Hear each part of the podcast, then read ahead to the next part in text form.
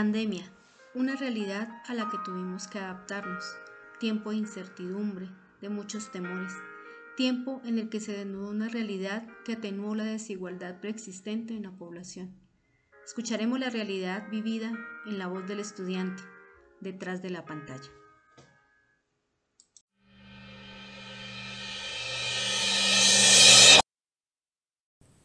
¿Se imaginan pasar de recibir clases en un entorno agradable, en un clima fresco, delicioso, rodeado de tus compañeros y en un ambiente de aprendizaje significativo, a recibir clases a través de una pantalla con múltiples inconvenientes de conexión, en un entorno inapropiado para enfocarse al 100% en la clase y recorrer largos trayectos bajo el sol canicular para poder realizar tus trabajos? Pues bien, esos fueron algunos de los estragos que la pandemia dejó a su paso en la educación y, por supuesto, de los cuales sentí directamente. Empezando por las clases. Para mí eran un tanto tediosas, principalmente por la pasividad de las mismas. Sentía un desespero por querer que todo se desarrollara de manera rápida, porque no es lo mismo dar la palabra a varios estudiantes con conexiones de red distintas a hacerlo en un aula y que todos participen de forma inmediata y manteniendo el furor de la participación. Adicional a esto, y para ser sincero, me molestaba mucho los ruidos externos que escuchaba, perros ladrando, camiones pitando, niños gritando, ruidos de cocina, entre otros. Y ni hablar de mi paciencia cuando se iba la luz, o cuando escuchaba frases como profesora no le escucho, se oye entrecortado y así en general. Con eso concluyo la parte de cómo viví el desarrollo de las clases, pero claro, después de cada clase quedan los trabajos, trabajos que, por supuesto, no podía desarrollar de una manera ni eficaz ni eficiente debido a que no tengo un computador. Por lo tanto, mi única opción era trasladarme a un sitio donde me prestaban uno.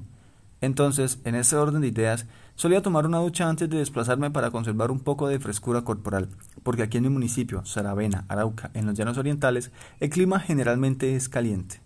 Llevaba siempre conmigo una sombrilla por si llovía, pero también por el sol porque tengo que resguardar mi piel debido a un tema dermatológico. Tomaba mis apuntes, las llaves y bebía un vaso con agua. Una vez en el lugar, con el computador, enfrente de mí y dispuesto a hacer los trabajos, la atención que le brindaba a los mismos no era la mejor porque la vista daba directo a la calle, a los autos, a las motos y a los transeúntes. Por ende, centrarme en lo que hacía requería un poco más de trabajo. Pero bueno, las adversidades forjan personas con carácter, responsabilidad y sabiduría. En tiempos de virtualidad, muchos estudiantes se vieron afectados por el contexto de la educación en Colombia, la situación de conectividad es un tema cada vez más complejo y se vive desde hace mucho tiempo en nuestro país. Eso se debe principalmente a un problema de políticas internas, ya que muchos gobernadores no destinan los suficientes recursos que son necesarios para emplear un buen sistema.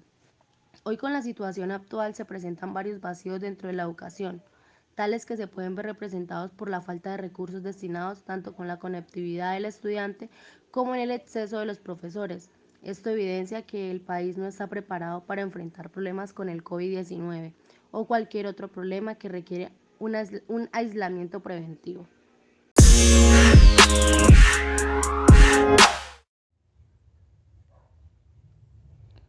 Virtualidad en pandemia. Para empezar, la virtualidad que acabamos de vivir marcó claramente un antes y un después en mi vida. Recuerdo que al principio tomé la noticia del aislamiento como algo que me gustaría. Y a decir verdad fui bastante ingenuo, pues para mi sorpresa la cuarentena no solo expuso mis debilidades académicas, sino también mis debilidades emocionales y psicológicas. Recuerdo que mis notas bajaban a medida que el tiempo transcurría. Los días perdían novedad y venían y se iban cada vez más indiferentes ante mi absoluta falta de acción. Estuve congelado mis pensamientos. Las clases perdieron relevancia y me inundaba cada vez más rápido un sentimiento de dolor e inconformidad ante mis propias acciones y pensamientos.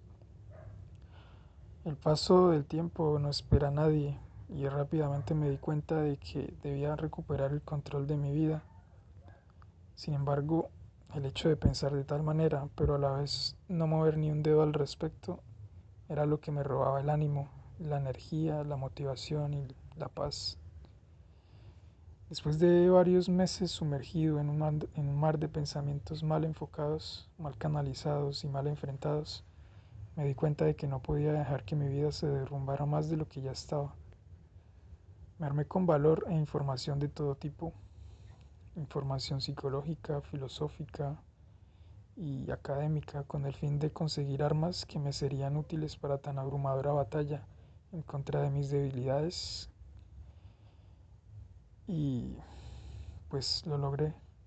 Han pasado muchas cosas y ha sido un camino muy empinado y lleno de duros obstáculos. Ha sido bastante difícil, más de lo que mi soberbia creía, pero gracias a esa enorme caída he aprendido mucho sobre mí y sobre muchas cosas a mi alrededor.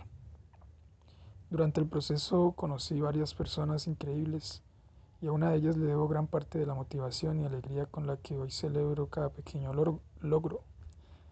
Hoy en día siento que el tiempo no pasa tan deprisa, siento que ya no me estoy quedando atrás y siento indudablemente que estoy avanzando. Quizá no muy rápido, pero tampoco muy lento.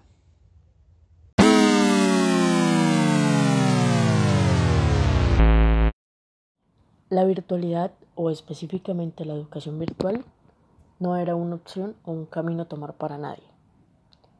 Eso no significa que las herramientas virtuales no fueran necesarias para obtener información a la hora de desarrollar actividades, trabajos, etc.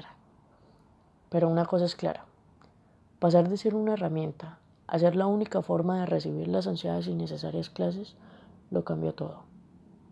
Al principio se hizo como un juego. Niños jóvenes felices por estar cómodos en sus casas, quizás en pijama, quizás desayunando o haciendo algo más que no podían hacer en el salón de clase. Claro, y es entendible que pasar de un aburrido salón a la comodidad de tu casa pone feliz a cualquiera. Pero está siempre dicho que lo que fácil viene, fácil se va. Y eso mismo pasó con el ánimo y la felicidad de todos. En un inicio se tenía pensado que solo serían días, o en su defecto algunas semanas, en las que se tomaría esta medida de resguardar a las personas mientras se tanteaba un perímetro. Bueno, una buena acción y una estrategia válida si se quiere en serio proteger a las personas. Pero con solo querer proteger no es suficiente. Como todo, siempre empezarían a surgir problemas, fueran pequeños o grandes. No importaba nada eso pero no vamos a hablar de problemas que quizás opaquen el más importante de todos, y es el conflicto de las clases virtuales y las carencias de las clases no acomodadas. Es una buena manera de decir la gran desigualdad y la falta de recursos en la mayoría de las familias pertenecientes a este país que les imposibilitó el acceso a las clases de sus niños? Claro que lo es. Personalmente tuve la suerte de estar ubicada en una ciudad de buen promedio en una vivienda también promedio que cuenta con las suficientes herramientas para recibir eso que por derecho y por obligación, gracias a una matrícula que se paga constante, he logrado adquirir. Unas clases. Pero bueno, esto no solo se trata de mí o de lo que se me permite o no.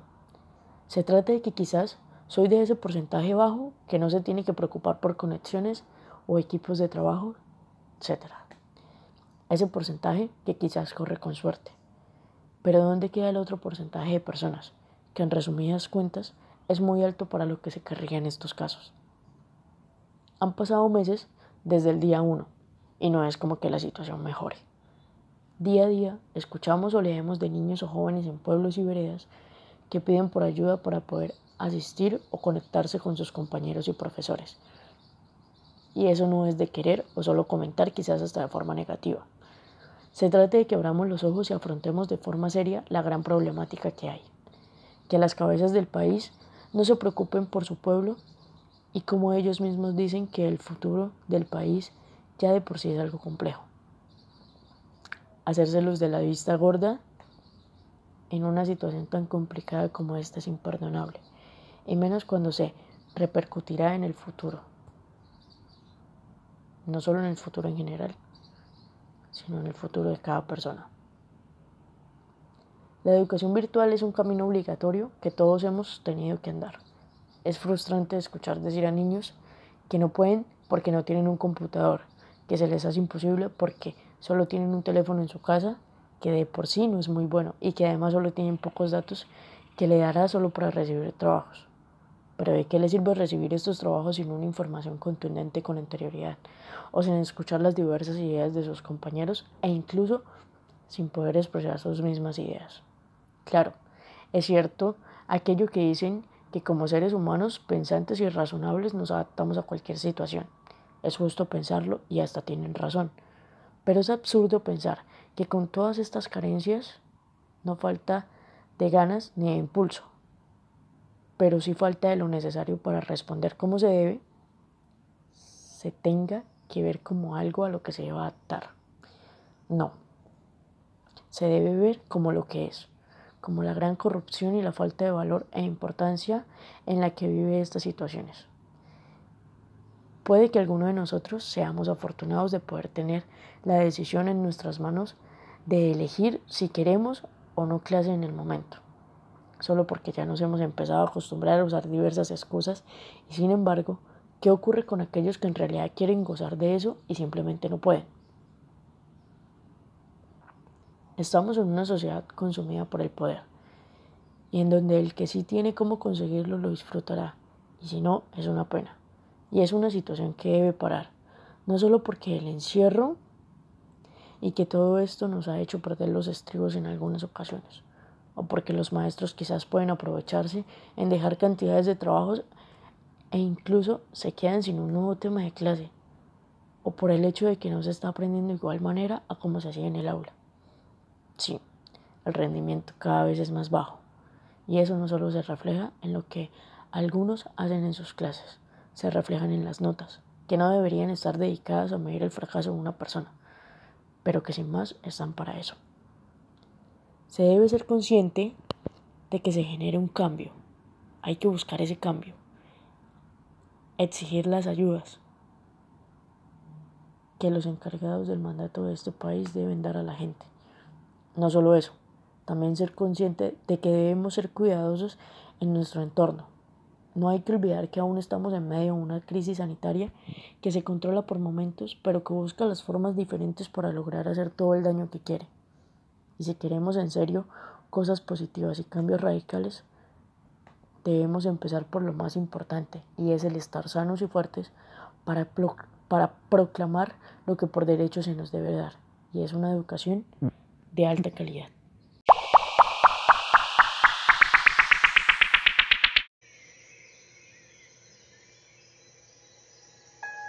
La educación de una manera virtual. En tiempos atrás, la educación virtual solo se daba en las aulas de informáticas, aprendiendo sobre la tecnología desde cómo prender un computador hasta poder navegar en el Internet. Hoy en día la educación virtual es una cosa totalmente diferente desde que entramos en un confinamiento por una pandemia llamada COVID-19. Esto ha afectado la educación por completo, desde los niños y jóvenes de escasos recursos hasta el que obtiene facilidades con las herramientas necesarias para poder cumplir con la educación virtual. La virtualidad ha demostrado una desigualdad en la educación y una equidad distinta a la que se traía anteriormente. Muchas de estas dificultades se ven reflejadas en las personas de escasos recursos. Primero, por no contar con un material tecnológico. Segundo, por no contar con el acceso a Internet. Tercero, la ayuda alimentaria que de las escuelas es fundamental para las personas de escasos recursos. Y son muchas cosas más que han afectado la educación en personas específicas con el problema sobre la virtualidad.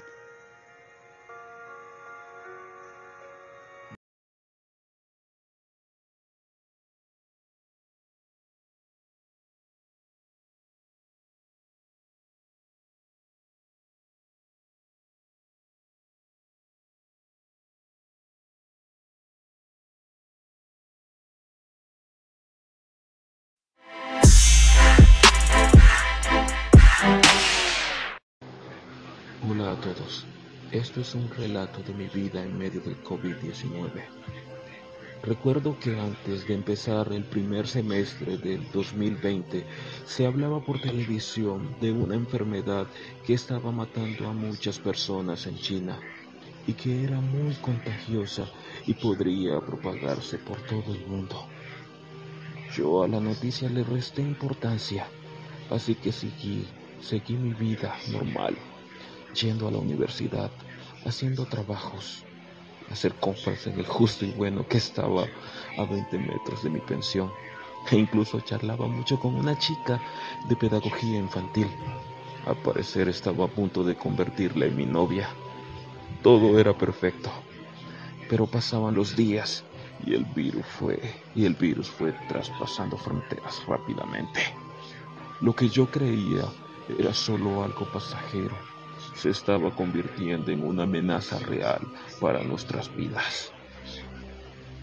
Después, el COVID-19 llegó a nuestro país. La cantidad de contagios fue creciendo constantemente, así que el gobierno tomó medidas de sanidad necesarias para evitar su propagación acelerada. Todo lentamente fue cerrando, los mercados, restaurantes, el transporte y la universidad.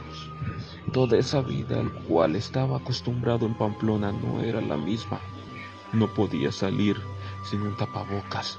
Debía hacer largas filas para comprar algo de comer. Las calles estaban vacías. No había ambiente en el sitio. Las clases se retomaron virtualmente. Muchos compañeros fueron viajando a sus diferentes pueblos. Y la chica que les conté iba a ser mi novia también viajó. Actualmente ya ni hablamos. La casa el cual estaba hospedado, la mayoría se marchó. Solo quedé con el dueño de la pensión y dos personas que estaban en la misma situación que yo. Los días pasaban y la enfermedad crecía y mataba a personas a diario. Más adelante se implementó el pico y cédula en Pamplona. Solo podía salir los lunes y viernes porque mi número de identificación terminaba en 34. No era feliz. La vida que solía conocer no era igual. En ese momento solo quería regresar a casa y estar con mi familia. Pero el transporte estaba regulado a causa de las medidas que tomó el presidente y gobernadores de los diferentes departamentos en no permitir la llegada de buses sin medidas de sanidad. Todo se había puesto cuesta arriba. Estaba atrapado en Pamplona, pero gracias a Dios y a la intervención de los padres de familia, organizaron viajes comunitarios para recoger a los estudiantes de diferentes municipios. Así que había una luz de esperanza. Los días fueron pasando y por fin el día del viaje llegó. Pude viajar con conocidos del pueblo. Estaba feliz después de mucho tiempo, pero apenas llegué, el ambiente era poco hostil. La gente estaba asustada con el virus y quería sabotear nuestra llegada al pueblo. Por suerte, los enfermeros encargados de nuestra desinfección les explicaron a la gente que éramos personas no contagiadas de COVID-19 mas sin embargo, fuimos aislados por 15 días en diferentes lugares. A mí me tocó solo en una casa a las afueras del pueblo. La casa era incómoda y el baño no tenía paredes, solo una lona que cubría el lugar. Fue gracioso ver eso. Mis padres antes habían adecuado el lugar para mí. La comida no me faltaba. Pasaron los 15 días y pude regresar a mi hogar porque allí me sentía mejor.